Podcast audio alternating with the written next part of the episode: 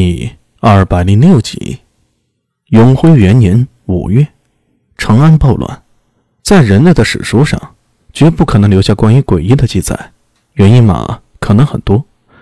人类自诩为万物之灵，世界的主宰，似诡异这种能够威胁到人类生存，并且迫使人类同意与其共存的物种，又怎么可能留有记录呢？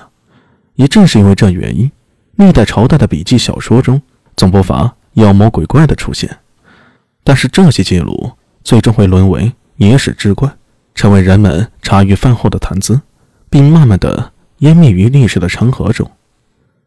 太平坊吴王府，李克拖着疲惫的身子走进书房，桌上放着一盘坚果，他坐下来，伸手拈起了一颗来，放进嘴里咀嚼。浆果是他最爱的那种，可今天却如同嚼了，嚼了两口，感觉没有一点滋味，立刻就吐了出来。起身走到书架前，他拿起了一本书。你怎么来了？当他转身时，赫然发现原本空荡荡的书桌对面竟然坐了一个人，吓了他一跳。不过看清楚那人之后，立刻又松了口气。他走过去，在书桌旁坐下，随手把书丢在了桌子上。那是一个番僧。虽然是坐着，却依旧无法掩饰他的个头。他身高大约在六尺七寸左右，也就是一百九十公分以上。肤色棕黑，高颧骨，深眼窝，高鼻梁，光头。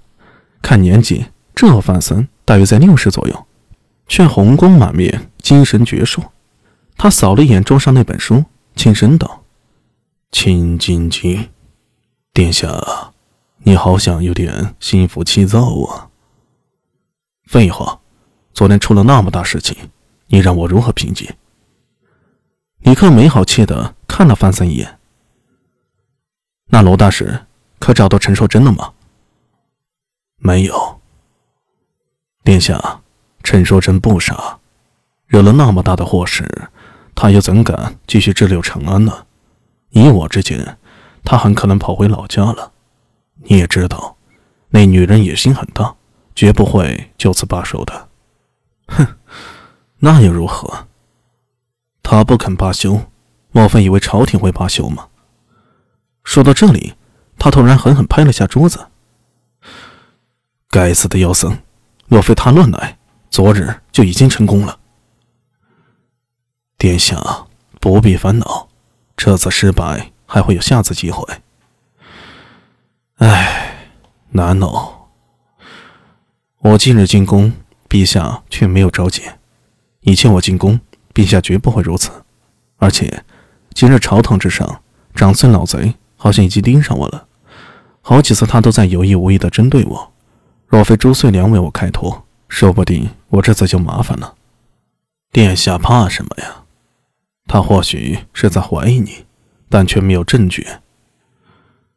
那倒是，这次行动可以说是。布置周密，如果不是陈硕真旁生截肢，你这现在已经死了。对了，你不是说摄魂术万无一失吗？咱们在秦怀玉身上可耗费了近一载的光阴，怎么就突然间失手了呢？唉，我也在奇怪。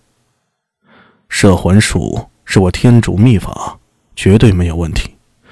至于为何会失败，我猜想。和那个救驾的艺人有关。听说那个艺人能驾驭雷电，雷电至刚至大，倒是很可能破坏噬魂术。我觉得这次的失败主要是因为那个艺人。嗯，我已经打听了，当日那个艺人名叫苏庆杰，他是左卫中郎将苏烈之子。那又如何？你倒坏我好事儿，我会放过他吗？我听说，长孙无忌有意举荐他进入左领左右府做牵牛背身。只要他进了左领左右府，我自有办法收拾他。敢坏我的好事儿，我绝对不会饶他。到时候让他生不如死。尼克说着，不由得咬牙切齿起来，那张俊美的脸上也因此变得扭曲狰狞。范森纳罗恍如未见，只是笑了一笑，呵呵。既然吴王已有了断绝，那我就放心了。只可惜了秦怀玉呀，似他这种心思单纯的艺人，若操控得好，定会成为陛下的臂膀。以后再想找这样的艺人呢，怕是不容易啊。现在想来，真是可惜呀，非常可惜。怕什么？既然能够算计他一次，就能再算计他第二次。对了。柴令武那边，放心，他不会乱说的。他知晓轻重，这种事情如果被戳穿了，哪怕他是郭某唯一的血肉，长孙无忌也不会放过他。倒是高阳那边，我还需要安抚。不过那小丫头好骗得很，回头三两句就能解决问题。他那边也不会有事情，所以大师你不用担心。